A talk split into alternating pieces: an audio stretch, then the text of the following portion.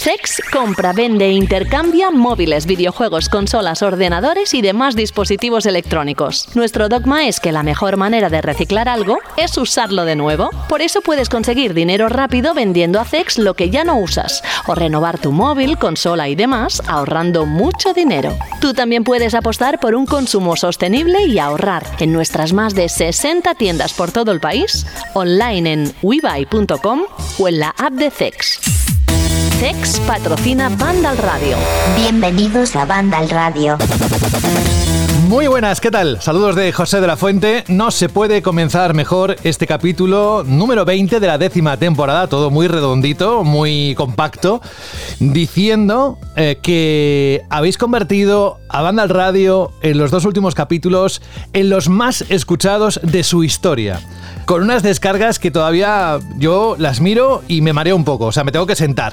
Así que muchísimas gracias por todos aquellos que habéis escuchado, por supuesto, el programa ya porque nos seguís desde hace tiempo, no sé, hay gente que dice que se ha incorporado en una temporada, en la otra, recientemente o desde el principio, a todos y cada uno.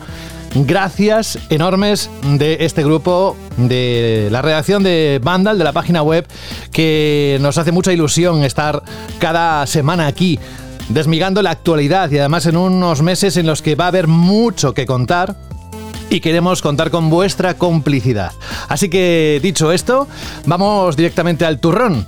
Perdonadme, no quería decirlo así. El turrón vamos a olvidarlo, vamos a pensar en, en, gimnasio, vamos a hacer ejercicio, vamos a tener una vida sana y vamos a saludar a Alberto González. Muy buenas, Alberto.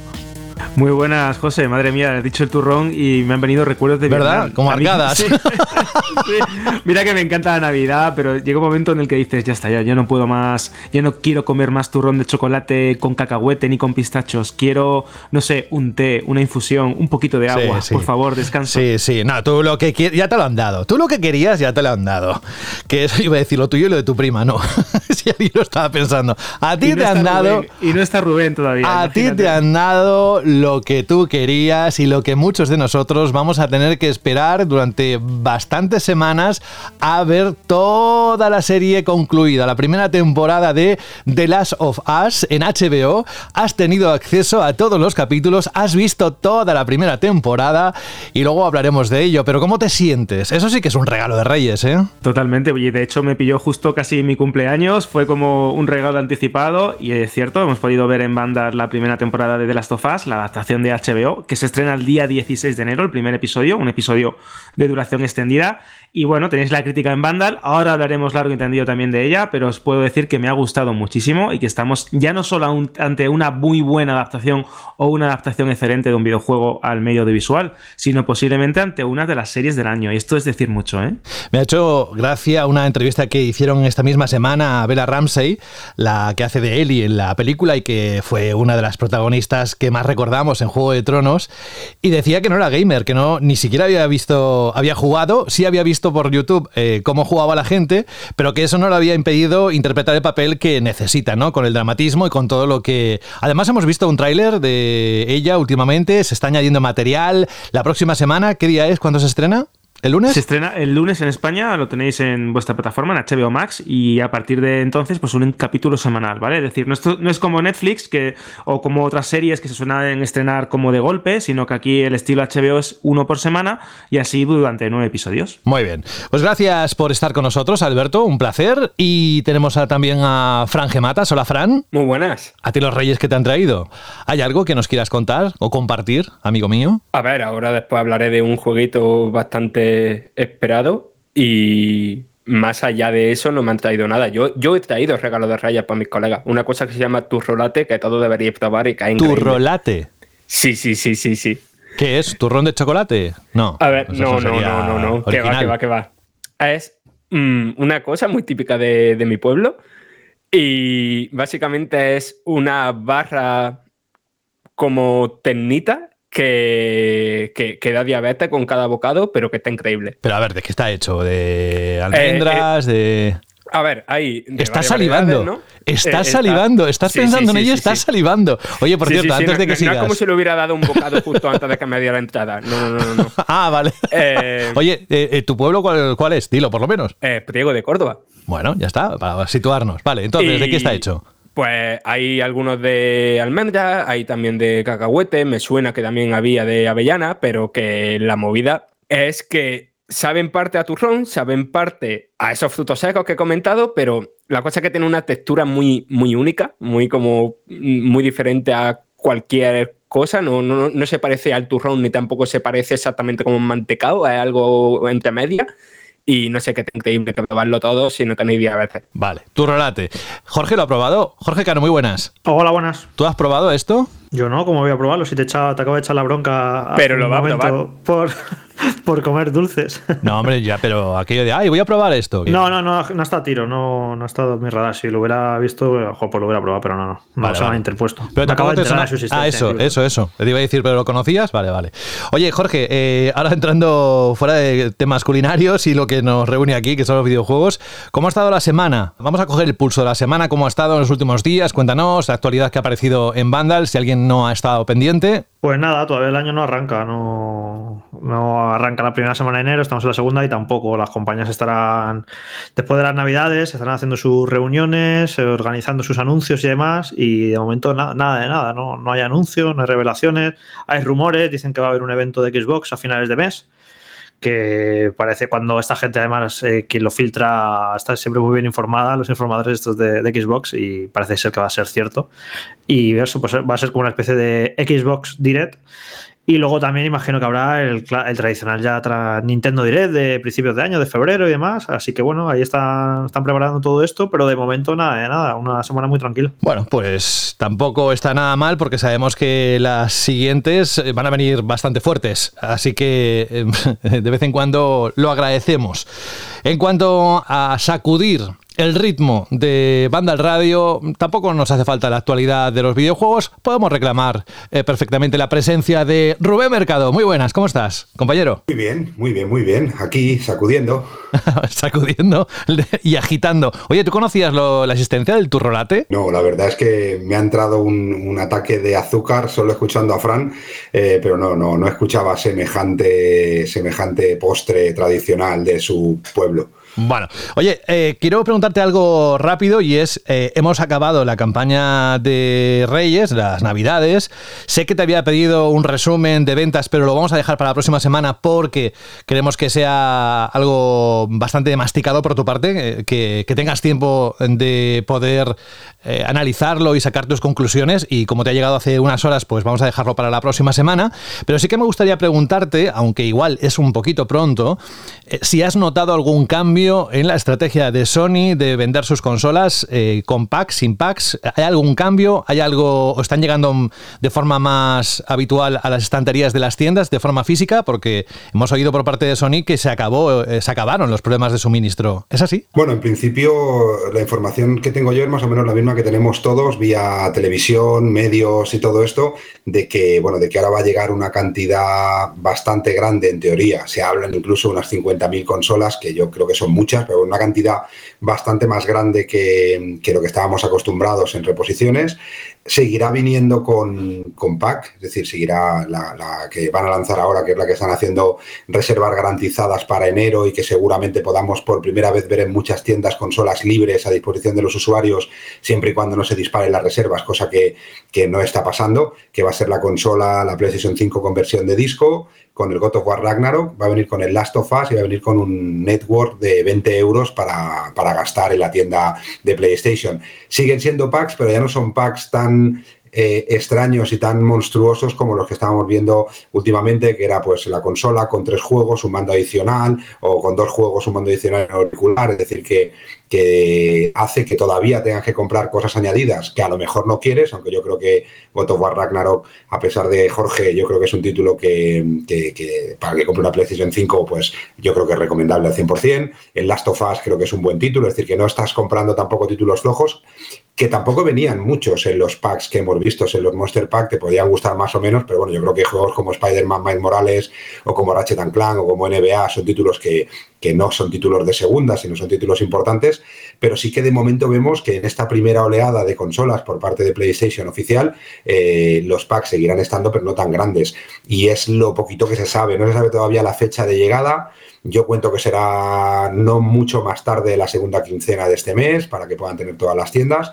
Eh, pero bueno, vamos viendo, vamos viendo algunos cambios. Y respecto a lo que me pedías de las ventas, sí que he empezado a, a, masticar un poco toda la información y la verdad es que la semana que viene cuando hablemos, de momento en la primera masticada, la primera preparación un poco de, de los entrantes, hay cosas súper interesantes, cosas que no son sorprendentes, y, algunas informaciones pues, que nos puede dar de una, visión más global un poco cómo está el sector o cómo ha terminado el sector en 2022, que no ha sido un mal año en cuanto, por lo primero que he visto en cuanto a ventas de software, eh, ha sido un buen año en ventas de software físico, incluso hay crecimiento, y un año pues más eh, pobre, entre comillas, en, en venta de consolas por esa falta de suministros en las que vemos que de las tres grandes solo hay una que ha crecido en ventas respecto al año pasado y grandes dominadores tanto en las ventas de software como de hardware en España que no son sorpresa, pero que bueno, pero que siempre estará bien el poderlo ver en un global cifras y un global unidades. Y alguna cosita más extra que vamos a tener ese postre especial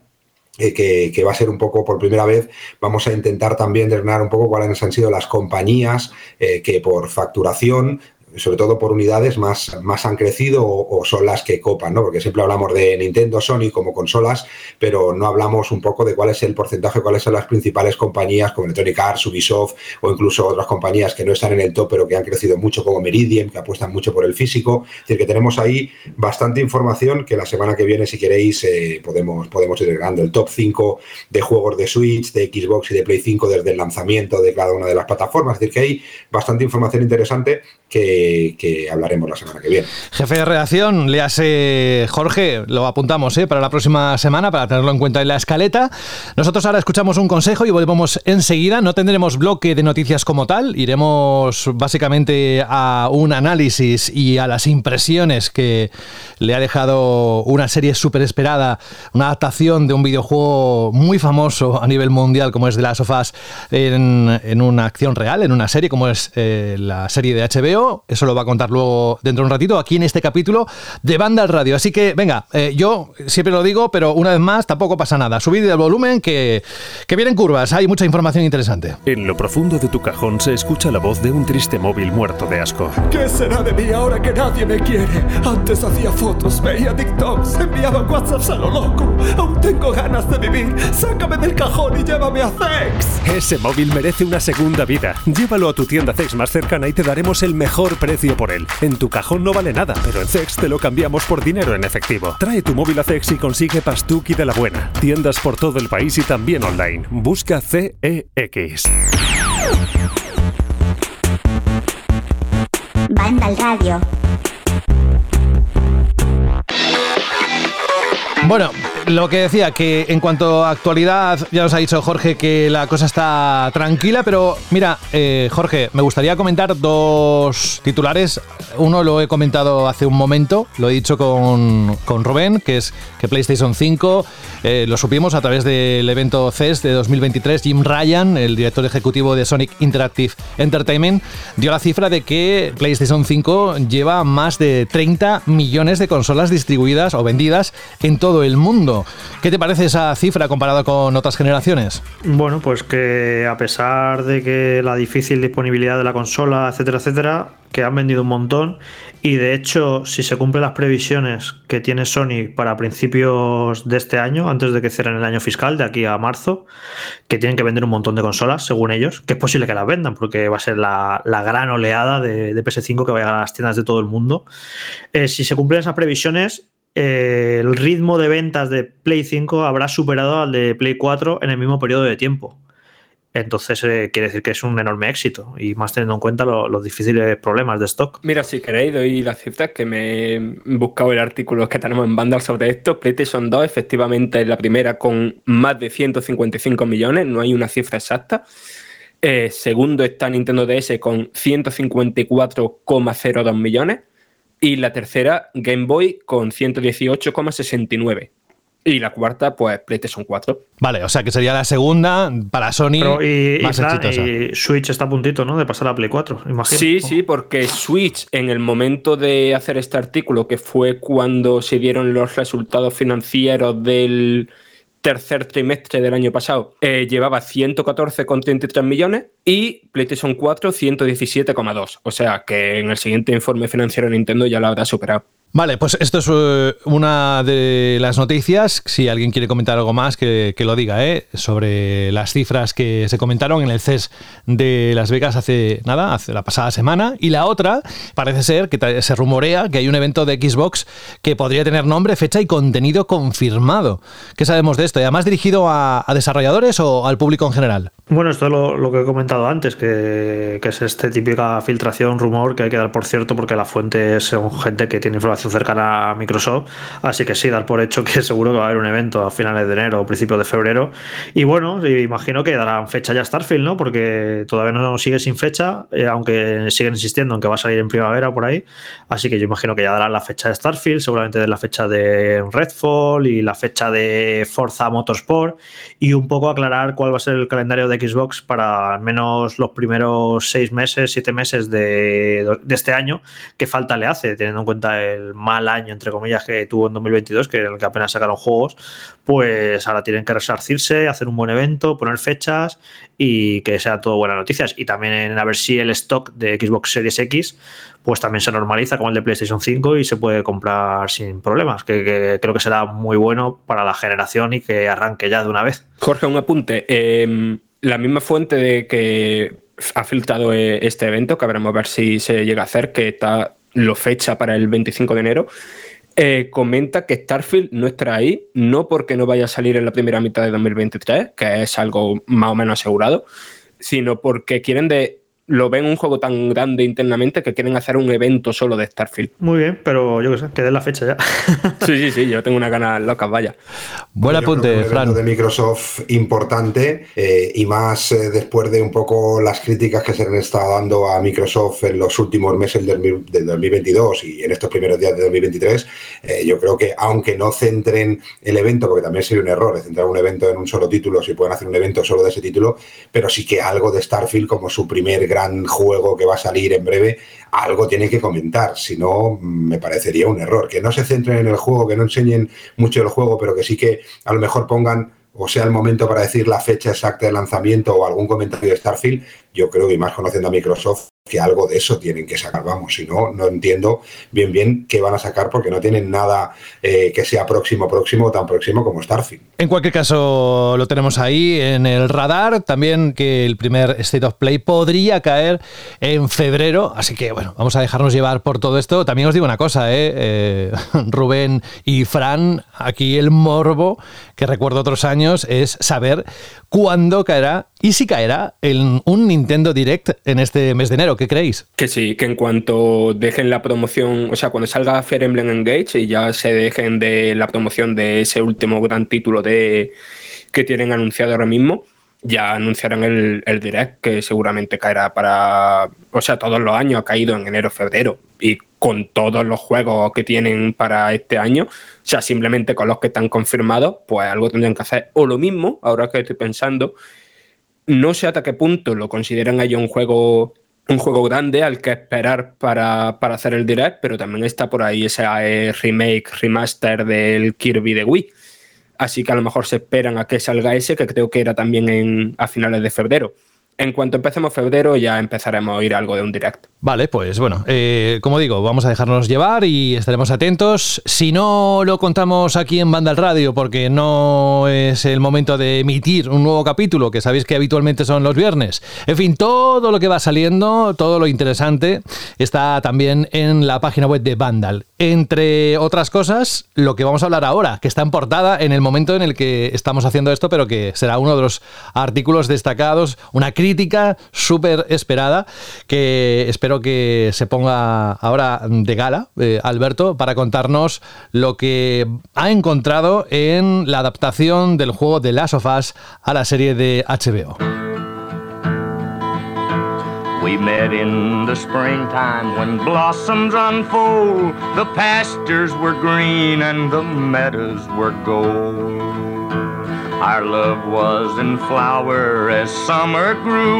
Es, sin duda alguna, uno de los videojuegos más influyentes e importantes de la historia reciente del medio.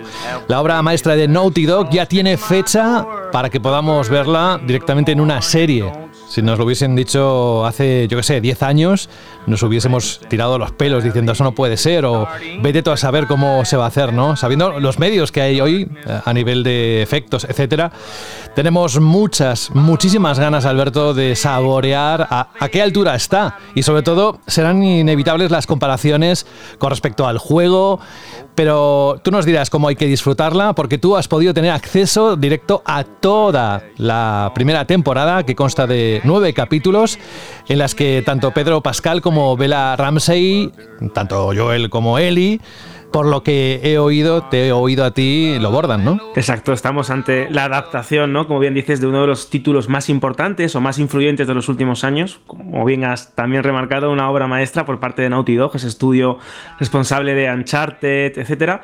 Y además estamos hablando también de una serie de HBO. ¿Qué quiere decir esto? Pues que estamos, sin lugar a dudas, ante una adaptación televisiva muy ambiciosa. Es decir, intentar borrar todos los prejuicios que tengáis sobre versiones, adaptaciones o traslaciones del mundo del videojuego a la pequeña pantalla. Esto es otra cosa, ¿vale? ¿Por qué digo que es otra cosa? Pues para empezar porque tenemos a Craig Massing, el autor de la laureada serie o miniserie Chernobyl, también para HBO, que es uno de los showrunners pues, más prestigiosos e importantes del momento. Y por otro lado, también tenemos a Neil Druckmann, que es el responsable del videojuego original. Si a eso le sumas, como bien dices, a Pedro Pascal y a Bella Ramsey, que son los protagonistas, ¿no? Como Joel y Ellie, pues tenemos una adaptación, y esto no lo digo a la ligera, soberbia. Por momentos, creo que incluso excelente. Y que para mí, eh, pues supone el mayor hito del mundo de los videojuegos en un término audiovisual o en una adaptación audiovisual. Esto es verdad que, a ver, teniendo en cuenta de dónde venimos y la cantidad de fracasos que se han acumulado en el, en el medio, pues es normal o es fácil decirlo. Parece casi como un brindis al sol, ¿no? Como comentaba en la crítica.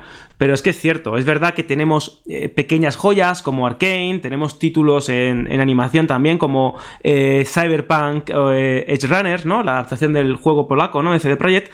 Pero creo que aquí se, raya eh, a otro nivel, ¿no? Se, se eleva incluso más, por así decirlo. ¿Por qué? Porque adapta esta serie al completo toda la trama del título original, la expande cuando lo necesita, la completa cuando también lo requiere y personalmente, también remarco esto, creo que incluso la mejora en determinados momentos.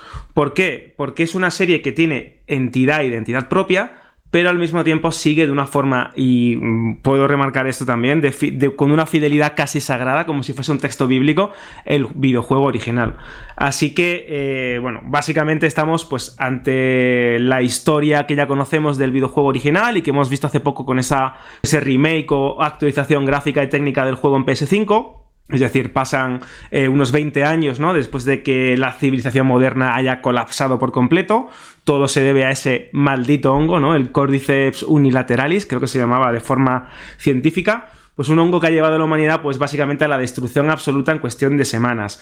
Y los supervivientes, después de todas estas décadas, sobreviven o malviven con una existencia bastante miserable en una serie de zonas de cuarentena que están regentadas por la FEDRA, ¿no? ese organismo, esa agencia federal de respuestas eh, a desastres en Estados Unidos. Y aquí encontramos a Joel, que lo interpreta Pedro Pascal, que es un superviviente, un contrabandista, si lo queremos llamar así, que se encarga, pues eso, de hacer trapicheos de un lado a otro saliendo y entrando de estas zonas de cuarentena. Y un día, ese grupo, ese grupo terrorista, como dicen algunos, o activistas o salvadores, como también consideran otros también en la serie, igual que en el videojuego, le encargan una misión, pues, pues podríamos decir que fácil, ¿no? Llevar a una chica, a Ellie, de una de estas zonas seguras a un punto concreto del mapa en Estados Unidos. Lo que en principio es un encargo normal, pues llevar a alguien de un sitio a otro, se acaba convirtiendo pues en un viaje brutal y desgarrador por las ruinas de unos Estados Unidos que al final pues acabarán haciendo, ¿no? Este viaje acabará haciendo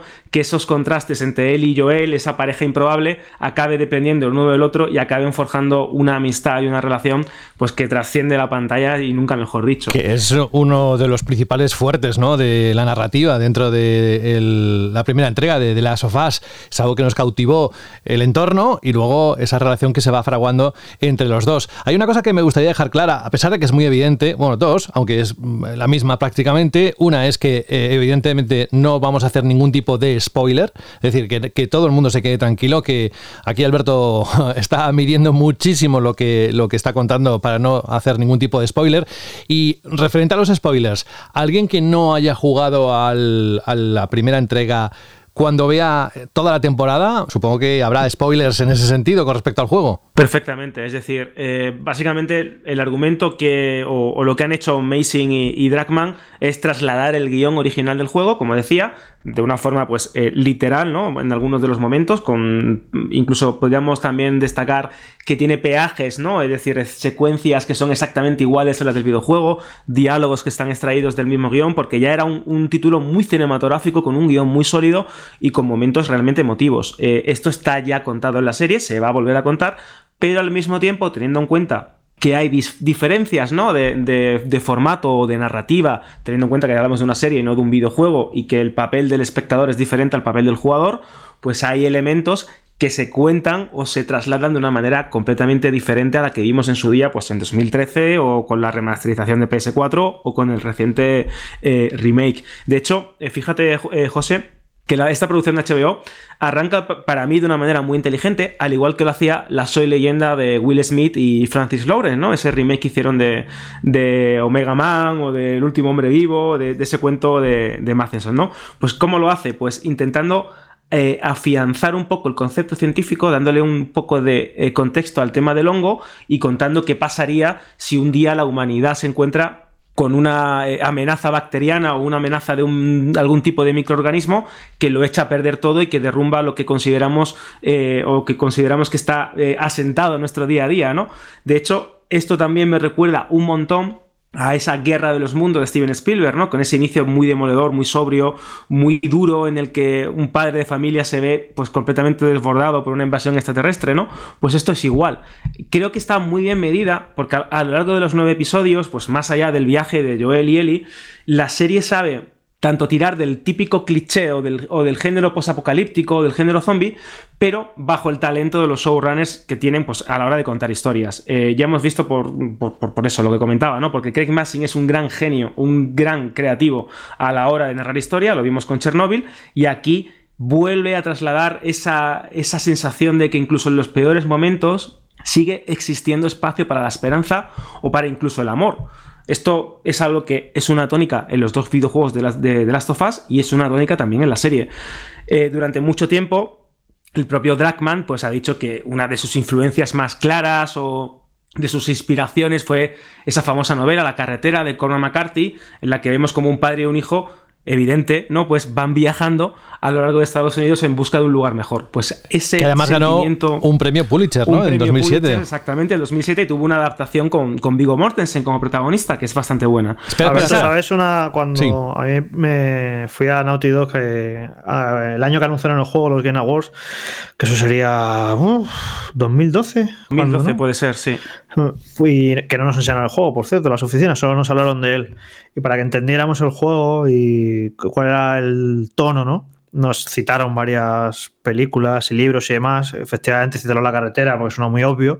Pero también me parece muy interesante que citaron No es país para viejos, en el tono y un poco, claro, a base de esas referencias que te iban citando, un poco, para que te hicieras un poco la idea, ¿no? De lo, lo, áspero, lo duro que iba a ser, lo, ¿sabes? Lo desasosegante y demás, ¿no? Y bastante curioso que algo que nació con unas referencias muy evidentes, cinematográficas y demás, haya acabado eh, vertido en, en, un producto así audiovisual y de imagen real, ¿no? Que al final esas referencias que cogieron para el juego claro, eh, tú ahora que has visto la serie, cómo están plasmadas, ¿no? También en la serie. Exacto, es que de hecho, eh, Jorge, esto que dices, también otra es No país para viejo, pues otra, novela de Conor McCarthy, es con esa, ese sentimiento tan particular, tan frío, tan áspero, tan pues de pesadumbre, incluso en algunos momentos, eh, lo han trasladado muy bien a la adaptación. ¿Por qué? Porque si bien es cierto que todas esas referencias están ahí, que audiovisualmente, pues quizás te llegan más que incluso en el videojuego, ¿no? Por, por, similitudes con, con, el medio cinematográfico, pero es que también han logrado dotar de personalidad a la obra. Eh, podríamos decir que incluso es muy fácil, ¿no? Coger un videojuego, trasladarlo, fácil siempre entre comillas, ¿no? Porque tienes una referencia, una manera de colocar la cámara, por así decirlo, una manera de presentar un personaje, un diálogo, tienes como un storyboard ya hecho, ¿no? una previsualización de la obra ya hecha. Pero es que dar personalidad o dar o incluso apelar a emociones muy concretas como puede ser la violencia o la acción que en el videojuego están muy unidas a la jugabilidad y a la mecánica, en el medio televisivo o en el medio audiovisual es, bastante difícil y seguro que eh, os recordaréis, tanto también vosotros como los oyentes, toda esa colección de declaraciones que hubo con que se estaba reduciendo ¿no? el nivel de violencia de la serie, que intentaban buscar un equilibrio, se volvió otra a hablar ¿no? de la famosa disonancia ludonarrativa, etc. Pues en estas circunstancias con esa obsesión tanto de, los dos creativos como de Mason como de Dragman de mostrar a los personajes de una manera muy realista, muy auténtica e intentando que el espectador llegue a empatizar con lo que está haciendo, la violencia es cierto que se ha reducido. No puedes poner a un personaje matando a 500 o 600 personas o 1000 como pasaba en el videojuego. Por eso cuando se muestra es de una manera muy, muy descarnada, muy realista, con lo cual, ver a Joel matando a alguien te impacta. Y las amenazas o los peligros, pues ya sea por los infectados, por el, grupo de cazadores o por otros peligros que se van encontrando a lo largo de este camino, te parecen mucho más amenazadoras, mucho más profundas y creo que añaden una serie de matices y una serie de características a los personajes, tanto a él y como a Joel, como a la relación que mantienen ambos, que creo que si bien se trasladaba muy bien con un mando de una videoconsola, ahora desde la pantalla, desde, desde otra perspectiva, casa y creo que se ha solventado con éxito. Era mi mayor miedo. Es decir, ¿cómo puedes eh, convertir a Joel en un personaje realista o cómo puedes darle una profundidad a Ellie de una manera que no parezcan, pues eso, simple muñecos sobreviviendo en un escenario posapocalíptico y matando a toneladas de enemigos que se consideran más desafiantes que otra cosa, ¿no? O más desafíos que otra cosa. Hmm. Pues yo creo que Alberto, es complicado y lo han conseguido, sí. Antes de que sigas, eh, lo que no ha cambiado y además que es un elemento eh, identificativo claramente de la serie, del juego y de la serie, porque eso no se ha tocado, es precisamente la música. Es que tan solo escuchar estos primeros acordes ya pensamos en The Last of Us. Con lo cual esto supongo que ayuda muchísimo también a ubicarte en ciertos momentos, en ese ambiente, en esa atmósfera ¿no? que, nos comentabas. Totalmente, de hecho es que la serie, ¿no? Obviamente, pues guarda eh, un montón de similitudes, tanto estéticas como artísticas, con el videojuego. Es que es, lógico, ¿no? No podía ser de otra manera.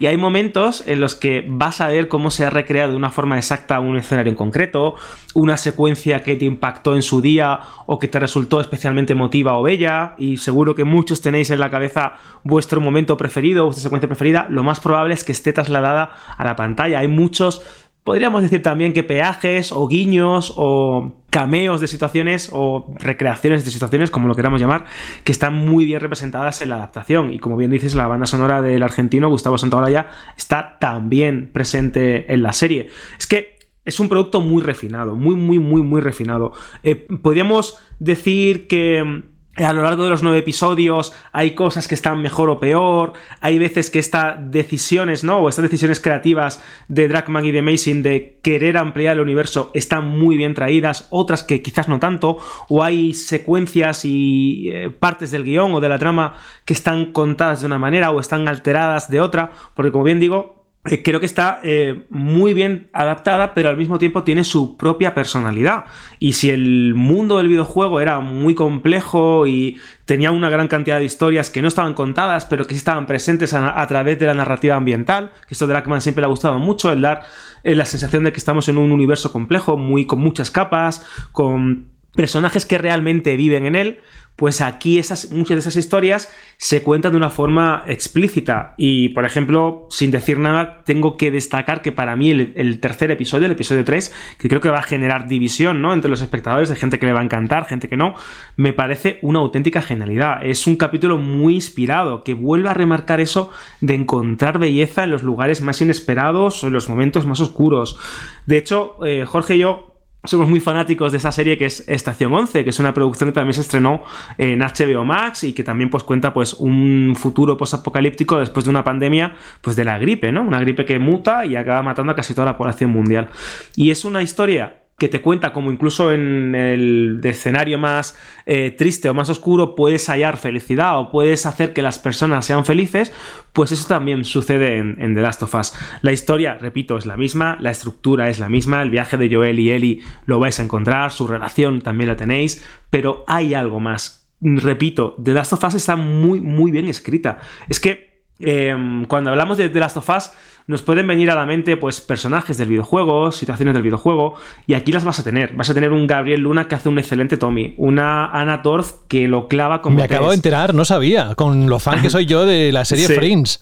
Pues lo tienes, lo tienes. También tienes a Melanie Linkskey eh, haciendo Kathleen, uno de esos personajes que han inventado o que han expandido para esta historia, que hace un papelón también, que creo que casa muy bien también con esa realidad gris, ni de buenos ni de malos de, de Last of Us. Y de hecho, en el capítulo 3 vais a ver a, Nick Offerman y Murray Bartlett eh, mm, brillando. Pues cuando digo brillando es brillando, creo que va a ser uno de los mejores episodios de toda la serie, lo vuelvo a repetir en mi opinión, y creo que va, va a conquistar a más de uno. Así que, ¿qué más decir? Que es una serie excelente que recoge todos los elementos que hicieron grande al videojuego eh, original, que además tenéis un drama eh, profundo y por momentos casi existencialista.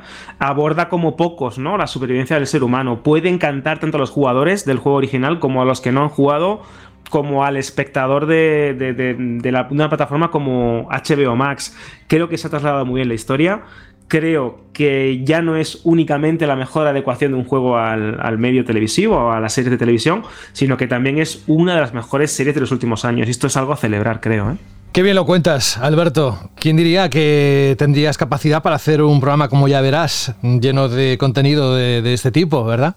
Bueno, que ya verás, volverá en febrero, lo digo así eh, muy calmado, lo podía decir más excitado, pero lo voy a decir así, eh, con un nuevo formato ampliado, vamos a dejarlo también así, y que de las sofás tan solo tenemos que esperar a este lunes, nada, quedan unos pocos días cuando estamos haciendo este programa, este podcast, será el 16. En algún momento estará disponible el primer episodio en la plataforma HBO Max. ¿Cuánto dura el primer episodio, más o menos? Pues duraba una hora y media, si no recuerdo mal. Creo que era casi, una 80 y, sí, casi 89 minutos o 90 minutos, creo recordar. Hablo de memoria. Es, un, es como bien dices, es una película, básicamente. Es un episodio que reúne todas las características de la serie, pues eso, en su, en su metraje, en su duración, y que e impacta y es de los que si te gusta el videojuego, pues vas a ver que tienes ese videojuego trasladado ahora a la pantalla con mucha más riqueza. Y si no vas a decir wow qué videojuego es este lo necesito quiero jugarlo yo decir que, está muy bien hecho. sí que viendo las críticas que ha tenido que han sido muy entusiastas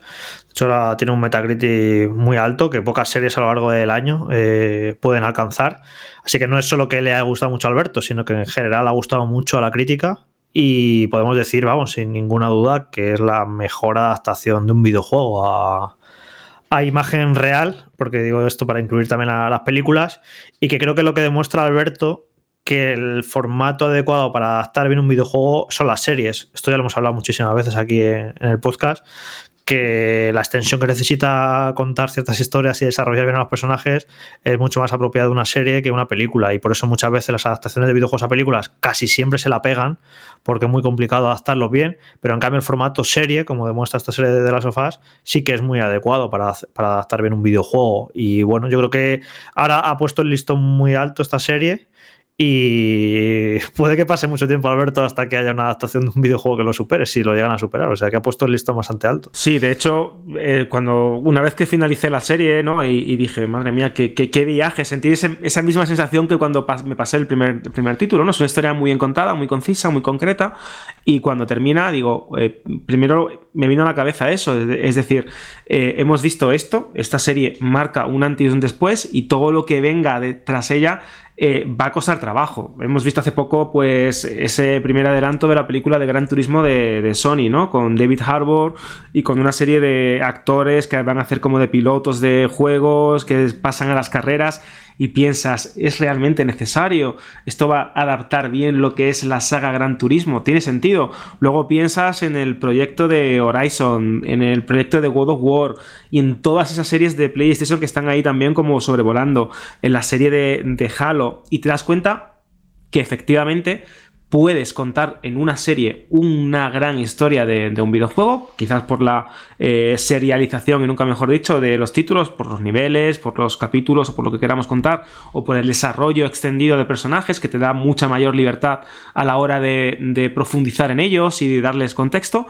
Y en una película es muy difícil. ¿Qué pasa? Que después puede que llegue la película de Mario Bros, de Super Mario, que la tenemos ya mismo, y que puede condensar muy bien todo ese universo del juego con una aspiración narrativa diferente a la de, de Last of Us, pero que puede llegar a ser una buena manera también de trasladar un videojuego. Eh, sin ir más lejos, las películas de Sonic no es que sean la gran cosa ni son especialmente buenas, pero sí saben trasladar ciertos aspectos del título original. Así que todo depende tanto del formato como del videojuego que se quiere adaptar o de la manera y el talento. Y repito que aquí, tanto por parte de Dragman como de Amazing, hay mucho talento que tengan los creativos a la hora de, adaptarlo o, llevarlo a, la pantalla. Yo repito, es que cuando ves The Last of Us y sabes qué es lo que lo que se está preparando en otras plataformas o lo que se acerca o lo que se avecina, pues como bien ha comentado Jorge, el, mm, el contraste, ¿no? O el agravio comparativo, nunca mejor dicho, va a ser bastante, bastante duro. Bueno, esto es lo que hay. La próxima semana vosotros y vosotras mismas podéis comprobar a ver qué ocurre en ese primer capítulo de casi una hora y media y sacar conclusiones cada uno y compartirlas con nosotros ¿eh? a través, por favor, de los comentarios. No sé si va a preguntar sobre esto Alberto, pero me encantará saber de los oyentes qué piensan sobre esta adaptación. Creemos que era importante incluirla dentro de nuestra escaleta de hoy porque además no será la primera vez ni la última porque tiene que estar estrechamente relacionado con el mundo de los videojuegos y además que eh, en consecución, o sea, en fila, van a venir otras series, otras adaptaciones. Recordemos Fallout de Amazon Prime Video, o por ejemplo en Netflix Assassin's Creed, o Devil May Cry en Netflix, Castlevania, yo qué sé, mm, Dragon Age. Habrá unas cuantas y aquellas que sean reseñables o estarán en la página web o estarán aquí en Banda Radio si merece la ocasión. Pero mm, os voy a decir algo, un consejo solo. A partir del lunes, como seguro que querréis saber datos, qué piensa el resto de los lectores de Vandal sobre este primer capítulo y cómo habrá una cobertura especial semana a semana sobre The Last of Us en HBO Max, pasaros por la sección de Random, Vandal Random, que Alberto seguro que tiene muchas sorpresas preparadas y os dará también pues esas pistas o esas claves para entender mejor aquellas secuencias, escenas, partes de la historia, para que al final de todo tengáis un conocimiento buenísimo y disfrutéis al máximo la serie, ¿no, Alberto? Sí, hombre, obviamente una serie como esta pues merece una cobertura acorde y creo que va a estar, bastante divertido el ver también cómo los fans se fijan en, detalles, en elementos y eso sí, tened cuidado, como siempre, ¿no? Con el tema de las redes sociales, echarle un vistazo cuando creáis que es oportuno, porque es verdad que a lo mejor si habéis jugado el juego no vais a tener ningún tipo de spoiler, pero creo que a veces es mejor sorprenderse por uno mismo. Pues venga, gracias Alberto, el que quiera más está todo en la página web de Vandal y ahora nosotros vamos a contaros algo que ya venimos haciendo desde hace algunas semanas. En tu estantería hay una conversación entre videojuegos olvidados. Yo era el FIFA de su vida y me ha dejado chupando banquillo. Pues yo llevo 574 días abandonado en Animal Crossing y hay un unicornio que me mira chungo. Peor está Mario Kart, ahí hinchado a plátanos porque no tiene a quién soltarlo. ¡Uh, ¡Mamma mía! Tus juegos merecen una segunda vida. Bájalos del estante porque en CEX te los cambiamos por dinero en efectivo. Trae tus juegos y consolas a CEX y consigue Pastuki de la buena. Tiendas por todo el país y también online. Busca CEX. Rubén, vamos a hacer un pequeño alto, además que sé que tienes que irte dentro de unos minutos para echarle ese repaso semanal a la lista de los más buscados en el mayor especialista en electrónica y entretenimiento de segunda mano en España. ¿Que quién es? Cuando digo esto, tenéis que pensar ya directamente en nuestro patrocinador CEX, por cierto. No sé si sabías, Robén, que CEX ofrece una garantía de tres años, tanto en tienda como online, y que puedes devolver el producto que compres durante 15 días. Bueno, en fin, que son cosas que iríamos contando, pero sobre todo, vamos a esa lista. Esta semana ha cambiado algo con respecto a lo que hemos dicho en los últimos tiempos, o siguen apareciendo esos, vamos, buscadísimos juegos en la lista de CEX. Bueno, un poco como dice Jorge al principio, ¿no? Que todavía esto no ha explotado, todavía no ha empezado, ¿no? Y como todavía no ha empezado, pues eh, la lista de los más buscados sigue siendo bastante parecida a lo que ya hemos visto en programas anteriores, ¿no? Acordaros que siempre decimos los títulos más buscados o de los títulos más buscados y siempre en CEX tienes tres opciones, comprar el videojuego que tú quieras, vender el videojuego que tú ya no quieras o cambiar el videojuego que no quieras por cualquier otra cosa que tú quieras de la tienda, ¿vale? Por ejemplo, Splatoon 3 para Nintendo Switch. Si lo queréis comprar, 52 euros. Si lo queréis vender, os darán 29 euros. Y si lo queréis cambiar por cualquier otro juego o producto de la tienda, 35 euros. NBA 2K23 sin el DLC para Xbox Series. Si lo queréis comprar, 38 euros. Si lo queréis vender, os darán 17 euros. Y si lo queréis cambiar, eh, la cifra por el que podréis sacar por este NBA 2K23 sin DLC para Xbox será de 24 euros. Y por ejemplo, Mario más Spark of Hopes para Nintendo Switch. Si lo queréis comprar, 52 euros. Si lo queréis vender, os darán 29 euros. Y si lo queréis cambiar, pues os darán vuestro juego que no queréis y que tenéis allí un poquito muerto de pena o que ya lo habéis pasado por 35 euros por, porque cogéis cualquier otra cosa de la tienda. Es decir, que opciones hay y muchas. Y si queréis tener los precios actualizados en el último minuto, evidentemente lo hacen a través del catálogo online, lo podéis consultar en webuy.com. Y si no, tú, por ejemplo, Rubén, ¿has bajado la aplicación de CEX? ¿La tienes Pues instalada o todavía no? Hay que tenerla. La Sí. tengo, la tengo, pero, pero bueno, como yo tengo pocas cosas que quiera vender y tengo poco tiempo para comprar, pues tampoco le he sacado muchísimo rendimiento, pero por lo que he visto tienes ahí un montón de información. Bueno, eh, tanta información como que eres uno de los más de dos millones de usuarios de esa aplicación que ya la tienen y que pueden consultar todo esto que estamos contando. Rubén Mercado, un abrazo muy grande. La próxima semana te tenemos aquí. Sé que escucharás ahora a Fran cuando te bajes el podcast y le escuches atentamente sobre un título que además tú tienes especial interés en su lanzamiento y eres fan, es el One Piece Odyssey, ¿no? Pues sí, un título que ya, ya por sí me gusta One Piece como anime, como, serie, me gusta y la sigo, aunque no soy un súper friki friki y a veces me junto con gente y me dice, "Oye, ¿cómo que no sabes esto? ¿Cómo sabes del otro? Porque, porque no, no, no soy tan fan de irlo siguiendo diariamente, pero es una de nuestras licencias en, en Blade, en FRT, con lo que eh, además de que me gusta la serie, me gusta el anime, creo que es un título eh, que hacía falta también, un buen inicio de año, y si de encima eh, también es una línea de accesorios que llevamos nosotros y que seguramente mucha de la gente que compre el juego o que haya reservado el juego en PlayStation 5 en PlayStation 4 va a tener de regalo en alguna gran cadena aquí en España nuestros grips oficiales de One Piece, pues oye, pues si disfrutáis con el juego, disfrutáis con el análisis que os va a dar ahora Fran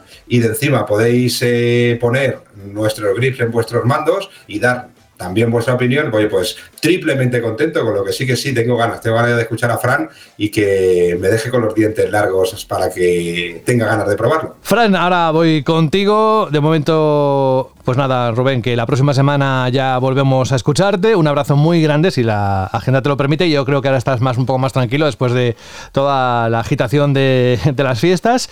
Te mandamos un abrazo y hasta dentro de poco. Pues muy bien, hasta la semana que viene, que la semana que viene tengo faena eh, Sí. aquí en Banda al Radio. Sí, así sí, que estaremos y intentaremos quitar cualquier posible duda o cualquier intriga que pueda tener alguno de los que nos escucha, que son muchos, con las cifras de las ventas del 2022. Es el momento más interesante, ¿eh? cuando pasan las fiestas navideñas y, y ves todo lo que se ha vendido y, y qué puestos ocupan los, los juegos que te gustan. Un abrazo, hasta pronto. Adiós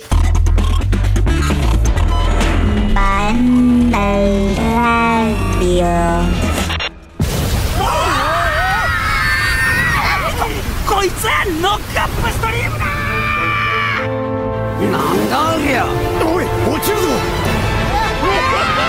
Em es la famosa serie de manga y anime One Piece, que conmemora sus 25 años con un nuevo RPG.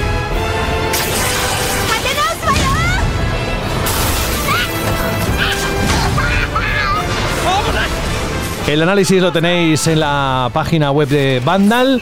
Y ahora Fran, que es el autor de precisamente del análisis, nos va a dar las claves para entender por qué este juego, para aquellos seguidores de, bueno, del manga, eh, del anime, eh, tienen que disfrutarlo sí o sí.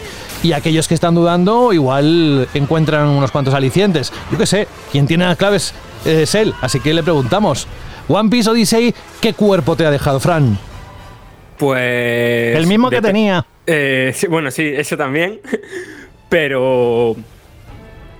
eh, Opiniones muy. O sea, un- me ha dejado momentos muy emotivos, pero son los menos. La mayoría del tiempo era la sensación de estoy jugando a un juego perezoso, un juego que no se toma en serio lo que significa el 25 aniversario de una saga, unos personajes, unos valores, una idea tan potente como la de One Piece, pues es un título que no se toma en serio ese legado tan importante, un juego con unos problemas de diseño gravísimos, sobre todo en un JRPG y sobre todo teniendo en cuenta que One Piece es sinónimo de aventura y One Piece Odyssey se siente lo opuesto a eso. Eh, no, no- no consigue transmitir en ningún momento que estás viviendo una gran aventura. Bueno, en general, la sensación que me ha dejado es que es una oportunidad desaprovechada. Y ahora paso a explicar por qué. Vamos a sus puntos positivos y también sus puntos negativos, como, como siempre haces. Voy a empezar con el tema de la historia, ¿vale? Porque mm, al final es un JRPG, estamos hablando de One Piece, el argumento es una parte troncal de la experiencia. Y en principio parece que va a ser una historia original, algo nuevo, algo que aporte a, One Piece, ¿no? Que no sea como pasa habitualmente en los, eh, juegos que adaptan eh, manga y anime, que suelen ser volver a contarte lo mismo, que es algo que a mí personalmente mm, no me gusta nada. Aquí parece que va a hacer eso. La tripulación de los sonderos de, de paja eh, pasan por un temporal muy extraño, acaban en una isla misteriosa eh, aislada del resto del mundo y allí conocen a dos nuevos personajes que han sido diseñados y creados por Ichiro Oda, por el creador de- del manga anime. Y entonces pues está la historia de el misterio de esa isla, está la historia de las intenciones de Adio, que es uno de esos personajes, y el cómo evoluciona y cómo se relaciona con los sonderos de paja el otro personaje, que es una muchacha que se llama Lim. Parece que se va a contar algo interesante, pero en cuanto lleva un par de horas, ves que no por varios motivos. El primero, que la estructura de, de esa historia, de lo que se te cuenta en Watford, es muy predecible, es muy de juego de rol japonés de hace décadas, es una estructura repetitiva. Después que uno de los personajes nuevos, Adio, es todo lo opuesto a los grandes personajes que, a los que nos tiene acostumbrado One Piece. One Piece es personajes carismáticos, súper originales, que no tienen una sola cara, que por muy villanos que sean o muy, o muy buenos que sean, siempre tienen otro lado. Y ese personaje es lo opuesto a eso, es un personaje súper plano. Y después el otro Link, la evolución del personaje es muy simple, no acaba de creértela, pero es verdad que es como la protagonista, como el pilar de las pocas secuencias emotivas que tiene el juego, pero que esas secuencias emotivas, que no son demasiadas, pero funcionan muy bien. Eso por ahí, pero el problema es que esa sección, lo de lo nuevo, la historia de Wafford y su misterio y todo lo demás, al final acaba siendo un porcentaje muy pequeño de lo que es la totalidad del juego. ¿Por qué? Porque cae otra vez, como pasa con todos estos juegos, en volver a contar lo mismo. Se inventan la excusa de que Luffy, Nami y los demás pierden los poderes al llegar a la isla y para ello pues tienen que viajar a memoria, a ver los recuerdos eh, de la grande aventura que han vivido antes. Eh, alguien me puede decir, uff, pero eso no te está gustando a ti porque a ti no te gusta que te vuelvan a contar lo mismo, pero a lo mejor a mí sí, sí me gusta jugar eh, eh, esos acontecimientos. El tema es que por falta de tiempo, ¿no? Porque si no sería un juego interminable y al final estamos hablando de un JRPG que a mí me ha durado unas 27, 28 horas, no lo recrean todo. Eh, lo que recrean de esos grandes momentos, que no voy a decirlos todos los que hay, pero por ejemplo está La Basta, está Water 7, está los grandes momentos del anime, eh, o sea, del manga anime, están. pero no lo recrean tal cual. Se crean cosas muy concretas con algunos cambios y que algunos cambios funcionan y son guiños guay a, a lo que somos fans, pero la mayoría no, no le hacen justicia ¿no? a lo que a la historia original. Y entonces al final lo que se queda es una historia que al final sí funciona. Las dos últimas, dos, tres últimas horas, a mí me funcionaron muy bien. A, pesar de todos lo- los problemas a nivel argumental que estoy diciendo, cuando dejaron, cuando salieron los créditos, el regusto que se me quedó por ese final, para mí fue positivo. Lo que pasa es que después, analizándolo eh, de manera más detallada, mm, lo que me estaba pareciendo a lo largo de las 30 horas de antes, pues claro, mm, llega, llegué a esta conclusión. Eh, eso por ahí a nivel de historia, ¿vale?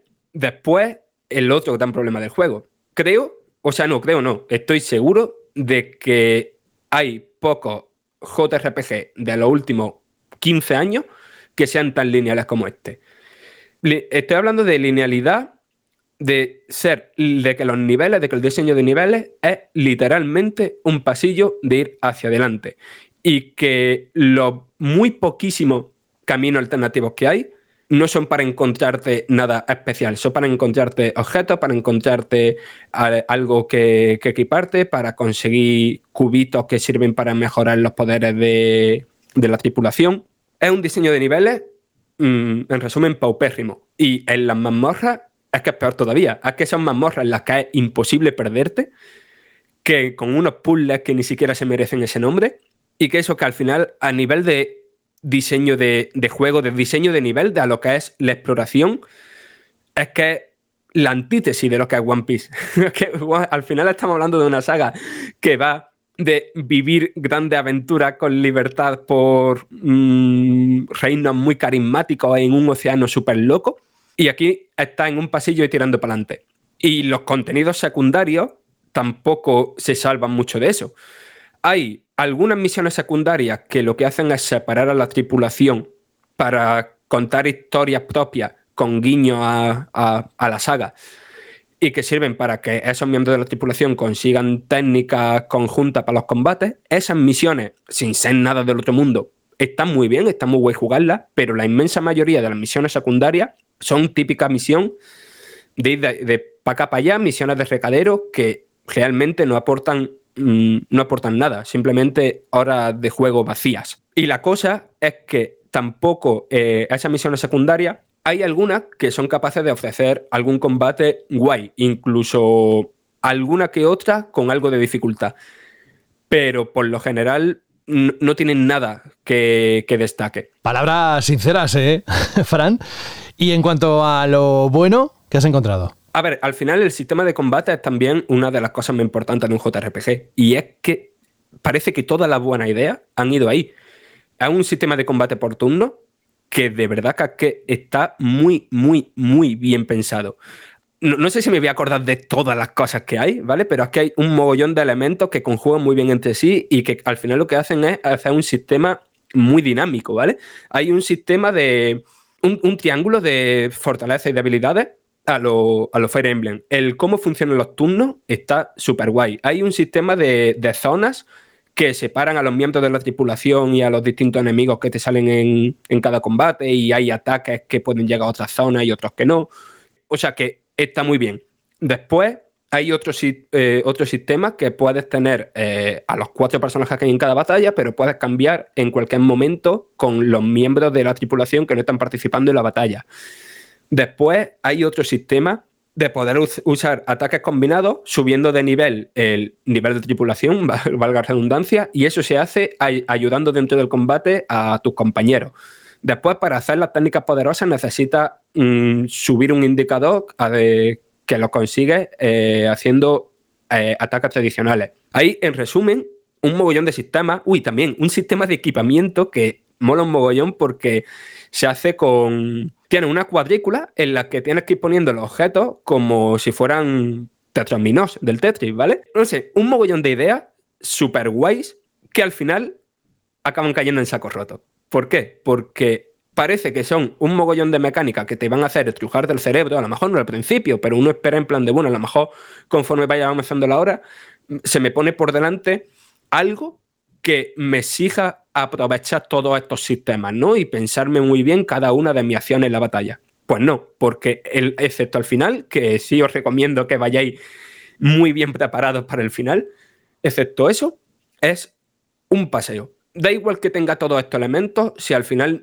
el juego no, no te exige aprovecharlos, porque es un juego muy, muy, muy fácil. Y a eso le suma que el diseño de enemigos no, no, no tiene mucho alarde, no hay tampoco una variedad inmensa de arquetipos de enemigos. Los jefes finales, como digo, algunos están muy guay, pero tampoco ofrecen ningún reto. El juego cae en esta cosa que, no sé, que a mí es que solo me sale criticarla, que es de poner el mismo enemigo de otro color y que es un poco más difícil. El juego se atreve incluso a repetir jefes finales es quizás la parte que más me cabrea del juego porque veo que hay ahí un mogollón de sistemas súper, súper, súper bien pensados y que a lo mejor con un ajuste a la dificultad, que, que aquí no se puede cambiar, que ojalá hubiera un, un selector para ponerlo en difícil o lo que sea, pero es que con un ajuste a la dificultad sería muchísimo, muchísimo, muchísimo más divertido y más disfrutable. Y bueno, Fran, eh, has comentado eso, que a nivel jugable tiene ideas muy buenas, que pese a que el título tiene más eh, sombras que luces, cómo rinde eh, a nivel técnico, cómo se ha trasladado ese estilo artístico tan particular del, anime. Alberto, ¿tú te acuerdas de aquel juego que se llamaba Jump Force? Perfectamente, el juego este de lucha que era una locura. vale, pero que tenía una estética así como... Muy particular, realista. Como realista, ¿sabes? Exacto, sí. Vale, pues esto tiene un estilo que está a medio camino entre el cel shading habitual, ¿no? De los juegos de este tipo y el Jump Force, ¿vale? Entonces, ¿qué pasa? Primero que tarda un rato en acostumbrarte, ¿vale? Y después, cuando te acostumbras, pues sí, empiezas a apreciar, pues, wow, este paisaje es muy bonito, esta ciudad o esta zona la han recreado muy guay, el diseño de los enemigos, aunque eso viene heredado del manga y del anime, evidentemente, pero el diseño de, los enemigos, de los personajes, es fantástico. Y después eso tiene efectos bastante guay, todos los poderes de al usar las técnicas de, los personajes son geniales, pero todo el rato te queda esta sensación de esto se ve raro. Y después las expresiones faciales son, son la leche, o sea, son, la leche en plan negativo, ¿vale? Son muy, muy raras y hay algunas que son en plan de yo veo esto de niño y me da miedo, ¿vale? o sea, es que susto, tío. sí, sí, sí, sí, sí. Hay una, una, escena que se repite mucho, que de esto de cuando van a acceder al mundo este de la memoria, que la cámara se acerca al ojo de Luffy que está así con una sonrisa de boca a boca y, es en plan de Dios, he visto payasos de cerámica que dan menos miedo que eso, ¿sabes? La dirección artística es particular, a mí no me ha gustado mucho, pero como he dicho, no es fea per se, hay momentos muy, muy bonitos. Y en lo que sí que es verdad que es bastante increíble es la banda sonora. No me acuerdo ahora mismo del nombre del compositor, pero es el compositor habitual de los Telesoft, de Star Citizen, no de Star Citizen, hay, de Star Ocean, perdón, de, de en Dark Soul también colaboró, si no recuerdo mal. Y la banda sonora no es súper numerosa, quizás no tenga ninguna canción de estas que se te quede en el cerebro, ¿no? Y que vaya tarareando, pero sea una banda sonora muy, muy, muy bonita.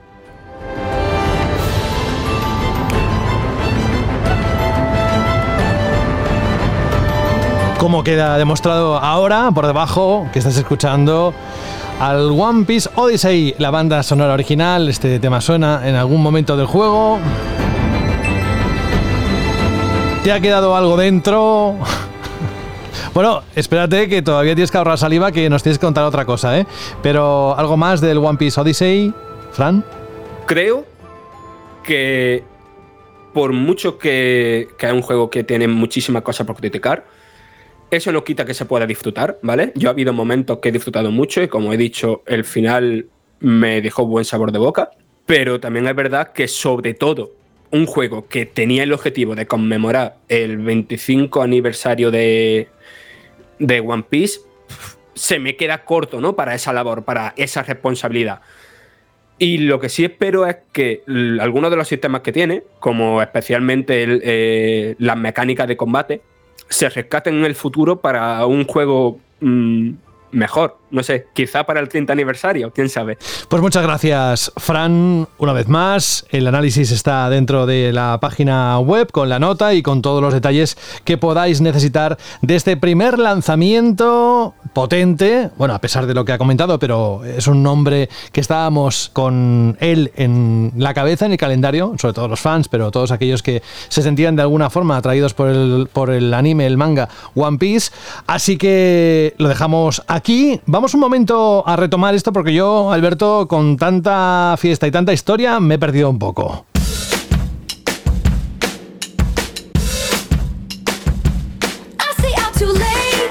A ver, cuéntame, ¿en qué punto estamos con la Shirley pregunta? ¿Hacemos reset y lanzamos la pregunta primera del 2023 ahora o cómo quieres hacerlo?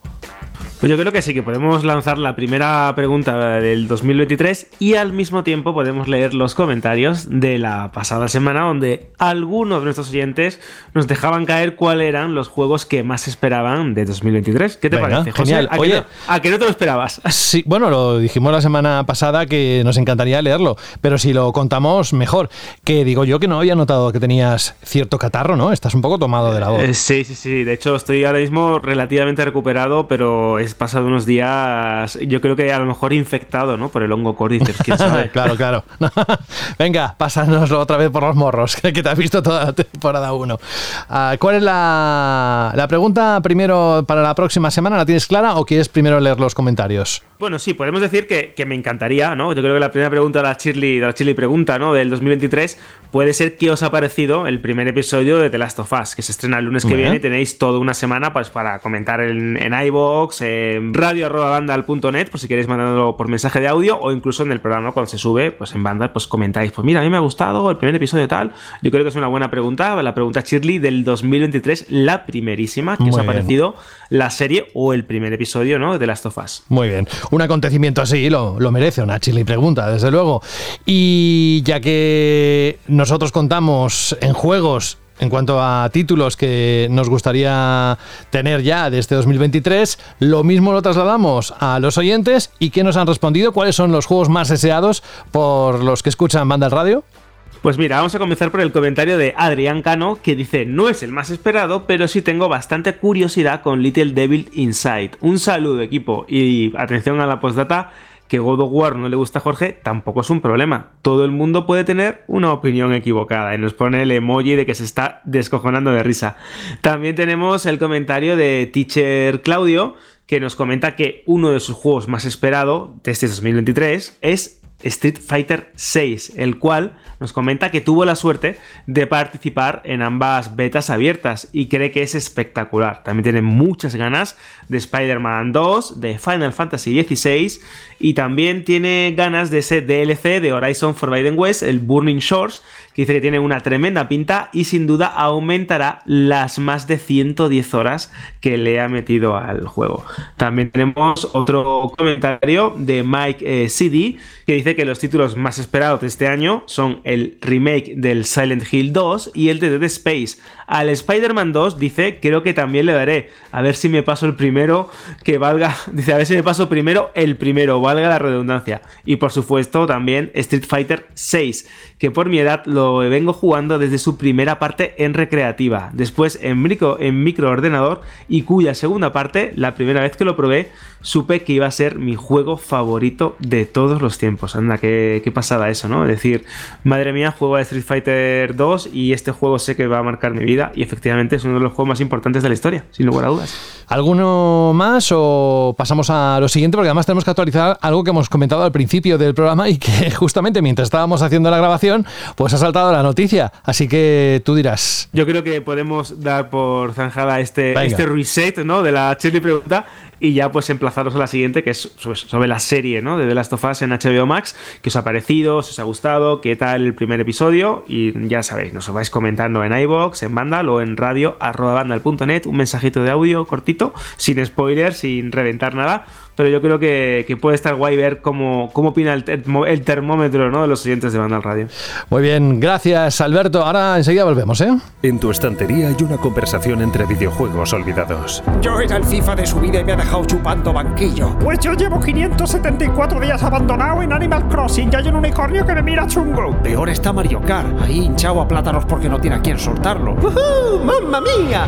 Tus juegos merecen una segunda vida. Bájalos del estante porque en CEX te los cambiamos por dinero en efectivo. Trae tus juegos y consolas a CEX y consigue Pastuki de la buena. Tiendas por todo el país y también online. Busca CEX. Radio. Y ahora eh, vamos a hacer dos cosas. Nos quedan dos cositas en cuanto a esta edición número 20 de Banda al Radio. Primero vamos a actualizar una noticia, Jorge, porque mientras estábamos haciendo Banda Radio, esta edición, nos llega una nota de prensa precisamente de Xbox España, donde se nos explica que hay efectivamente un evento digital Developer Direct para el 25 de enero, ¿no?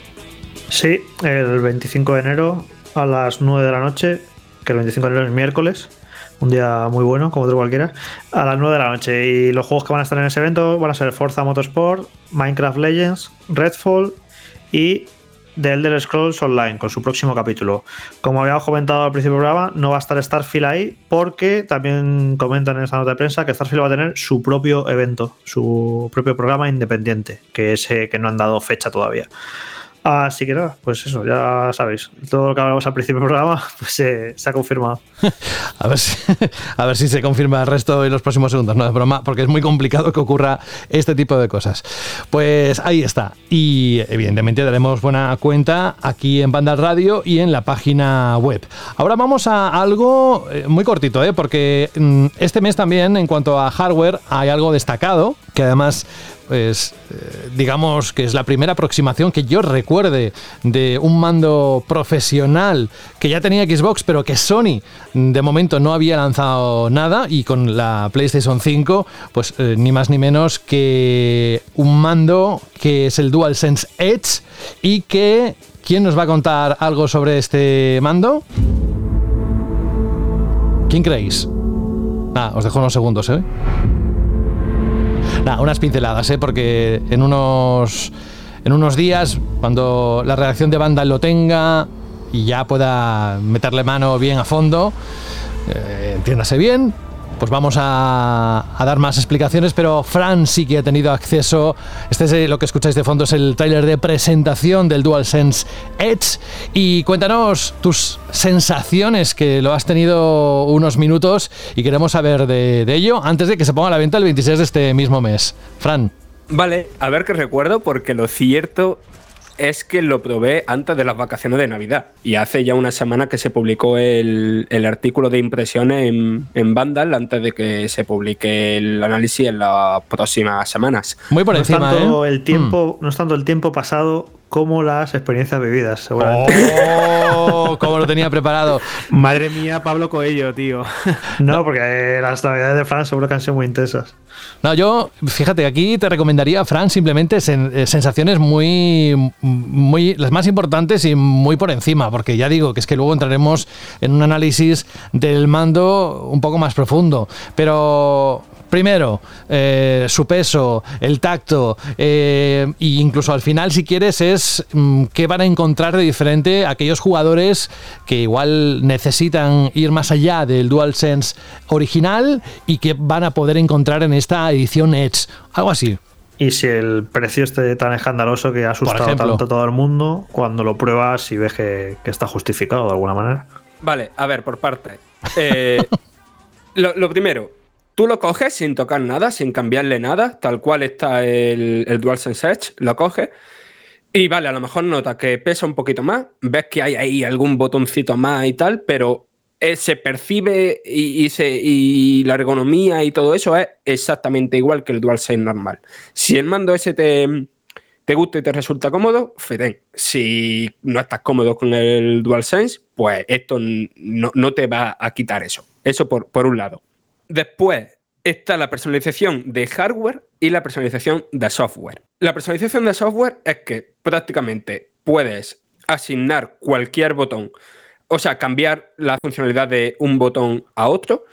Puedes guardar distintos perfiles. El, el propio mando tiene dos botones adicionales en el justo por debajo de las palancas para cambiar al vuelo entre una configuración y otra, es decir, que puedes tener a lo mejor una configuración para el Duty y otra configuración para jugar Gran Turismo y otra para el God of War, por ejemplo, ¿no? Puedes tener, mm, no sé, un mogollón de configuraciones guardadas en las consolas, pero dentro del mando, eh, para cambiar así al vuelo, puedes tener tres y la, y la predeterminada. A eso hay que sumar la personalización de hardware, que no solo son eh, dos palanquitas en la parte de, de atrás, ¿no? Dos botones extras que, por ejemplo, nos permiten en, el, en un shooter, pues poder saltar o cambiar de arma o la función que queráis sin necesidad de, de levantar el pulgar derecho de- del stick, de mover la cámara, ¿no? Lo que evidentemente da un- una ventaja extra en los, en los juegos competitivos.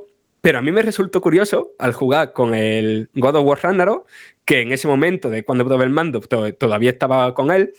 Y claro, a mí se me olvidaba siempre jugando lo de cargar el arma, ¿no? Lo de, lo de cargar, de, embuir de poder el hacha o, la espada. Y aquí, al tener ese botón extra que no me hacía eh, levantar el pulgar derecho de otras funciones más importantes, pues lo estaba haciendo todo el rato. Es decir, es un mando que sí, que está orientado para los jugadores competitivos, evidentemente, pero que si lo configuras y te lo pone a tu gusto y tal, también te puede hacer jugar a títulos a los que ya estás jugando de manera distinta, ¿no? De manera más cómoda.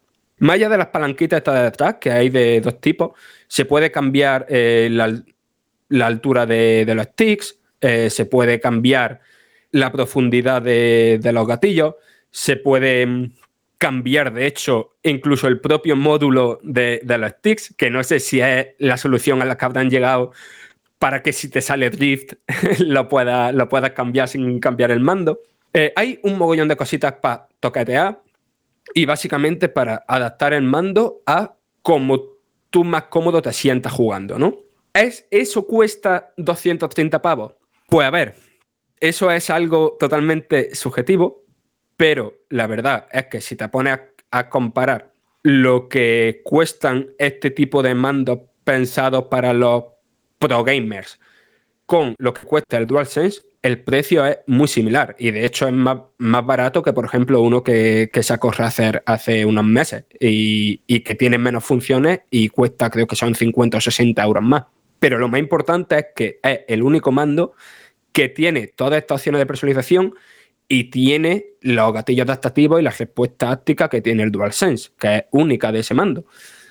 Entonces, ¿es caro? Mm, a lo mejor para un jugador normal al que el propio DualSense le parece caro, pues, pues sí, será caro. Pero alguien que esté comparando precios de mandos para pensados para jugar de manera más competitiva o simplemente porque quiere darse el capricho, pues a no ser que algo salga mal de cara a, cuando hagamos el análisis, eh, parece una opción más que a tener en cuenta dentro de, de ese mercado súper de nicho y que no va ni mucho menos a todos los jugadores, que son los mandos que cuestan entre 200 y 300 euros, que no es este el primero ni mucho menos. Bueno, pues creo que con esto habría preguntas ¿eh? que hacerte, pero insisto en que dentro de unos días, cuando llegue la reacción de Vandal y se puedan ampliar las sensaciones y, y se pueda comentar un poco más, de todas formas ha sido bastante claro y honesto, te lo tengo que decir, Fran, así que muchas gracias por, por ello. Creo que quien estuviera pensando en el mando, pues habrá obtenido algún tipo adicional de información o habrá confirmado lo que ya sabía. En cualquier caso, lo dejamos aquí. Hoy el programa queda un poco más cortito de lo habitual, pero ya sabéis que esto simplemente es un tránsito entre un programa y otro. Y el próximo, ahora nos contará Jorge. Bueno, se lo voy a preguntar ahora para que no cierre él, pero la próxima semana que tenemos aparte del análisis de ventas, que creo que va a ser muy interesante, que nos va a traer Rubén. Jorge. La semana que viene sale el Fire Emblem, así que tenemos por ahí el análisis, eh, que estará Carlos, nos explicará su sistema de combate al milímetro. Eh, y... Eso va con sorna, ¿eh, amigo? no Eh, se lo podía callar. resumir, ¿eh? Yo he intentado No pasa- y aparte, como no nos escucha, que yo sé que estoy segurísimo que Carlos no nos escucha, podemos rajar todo lo que queramos de Carlos cuando no esté el programa, que no, que no se va a enterar. Y va a haber una sorpresita, va a haber una sorpresita. Va a traer Fran una cosa que, que va a probar. Interesante, ya veréis. Pero de software o de hardware, software, ¿no? De juego, juego. Vale, vale, Sí, sí. vale, vale.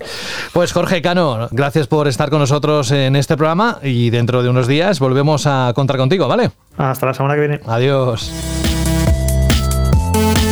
Fran Gematas. Lo mismo, gracias hoy por el especial esfuerzo. Eh, abrígate, eh, que está viendo el frío y ya te conozco, que tú vas muy a pecho descubierto y luego pasa lo que pasa. "Ay, que no puede hablar José. Pues bueno, no te preocupes, ya hará tu parte Alberto. Un abrazo, Fran, y hasta dentro de unos días. Si puedes, ¿eh? si no tienes algún viaje que ahora también alguna semana, nos lo tienes que decir cuándo podemos contar contigo o no. Eh, ¿Hay algún viaje para la próxima semana? Para la próxima no, para mañana sí. Ah, bueno, pero mañana no nos afecta directamente. Ya nos contará, que supongo que tiene que ver con lo que ha dicho Jorge. Pues un abrazo y hasta dentro de unos días. Fran, cuídate. Nada, un abrazo a todos. Chao. Y mira, generalmente al que suelo despedir el primero es el último en hacerlo, que es Alberto. Y nada, Alberto, que también lo mismo, a ver qué nos responden en la Siri pregunta y a ver cómo se recibe ese primer capítulo. Ya te digo yo que mm, tendrás mi opinión, no sé si el lunes mismo, pero vamos, el martes como muy tarde, ¿vale? Genial, tengo muchas ganas de ver qué, qué os parece y de compartir opiniones, detalles. Yo creo que va a ser una serie que va a acelerar el mundo del videojuego, que va a demostrar que el mundo del videojuego tiene grandes historias por contar, que creo que también va a ayudar a que el título sea aún más exitoso, porque es uno de los juegos más importantes de los últimos tiempos, pero creo que puede llegar a más público y que además, pues bueno, nunca viene mal, ¿no? De, de más tener una buena serie a la que engancharse semana tras semana o disfrutar como, con eficiencia religiosa, como una cita, ¿no? Como los viejos tiempos, que cada, cada lunes. Y que si sale bien, sabes que siempre se puede utilizar para nuevos proyectos, para confirmar los que están en camino, para incluso, yo que sé, revisar ese nivel de calidad que puede marcar, ¿no? La cota de calidad que puede marcar esta, esta serie. Así que, bueno, quedan muchas cosas en el aire. Desde luego, este 2023 pinta muy, muy, muy interesante. Un abrazo, amigo, no pasen mucho frío. Adiós. Venga, hasta luego, José. Chao, Alberto. Adiós. Y nos vamos a ir con la última sorpresa, porque es así como se llama la canción que ha pedido Fabián de Punto, a través del correo donde podéis enviar vuestras peticiones de canciones. Quedan algunas, me parece que quedan unas 5, 6, 7 slots para que podáis pedir canciones eh, y acabar cada programa de aquí hasta final de temporada con una de esas canciones. ¿Queréis hacerlo? ¿Os animáis? ¿Os apetece? Pues tan solo tenéis que decirnos qué canción os gustaría escuchar y si nos dais un poco de contexto de por qué, pues mejor que mejor. Tenéis que mandar un correo al mismo, a la misma dirección de siempre, que es radio@vandal.net. Bueno, Fabián, ¿qué decía? Pues Fabián dice, buenas amigos de Vandal, saludos desde Chile, así que un abrazo muy grande para la gente que nos escucha desde allí. Siempre los escucho desde el trabajo. Me gustaría pedirles la canción de combate de uno de mis JRPG favoritos, que es Persona 5. Bueno, no solo tú, Fabián, hay muchísima gente que también es su JRPG favorito. Espero les guste, saludos. Pues esperemos que así sea, yo estoy convencido de que sí, porque la canción tiene mucho ritmo y si alguien no la conoce, la puede incorporar y le gusta la música de los videojuegos, la puede incorporar a su biblioteca particular. Yo tan solo deciros que esta mm, canción, Last Surprise, la última sorpresa, es el tema de batalla normal de Persona 5. Es la canción número 17 del disco 1 de la banda sonora original de ese juego y con ella vamos a terminar. Recordad que en Persona 5 Royal este tema no suena ya cuando el grupo tiende una emboscada a un enemigo, sino que es sustituido por la canción Takeover. Eso sí, la Surprise sigue sonando en cualquier otra circunstancia en batallas normales. ¿eh? Yo me voy. Adiós.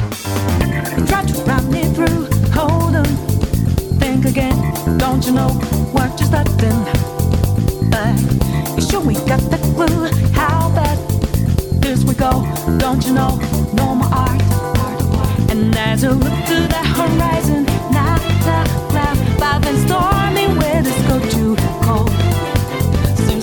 Crept up out of nowhere, all around you is not what what you foretold. You never see it coming.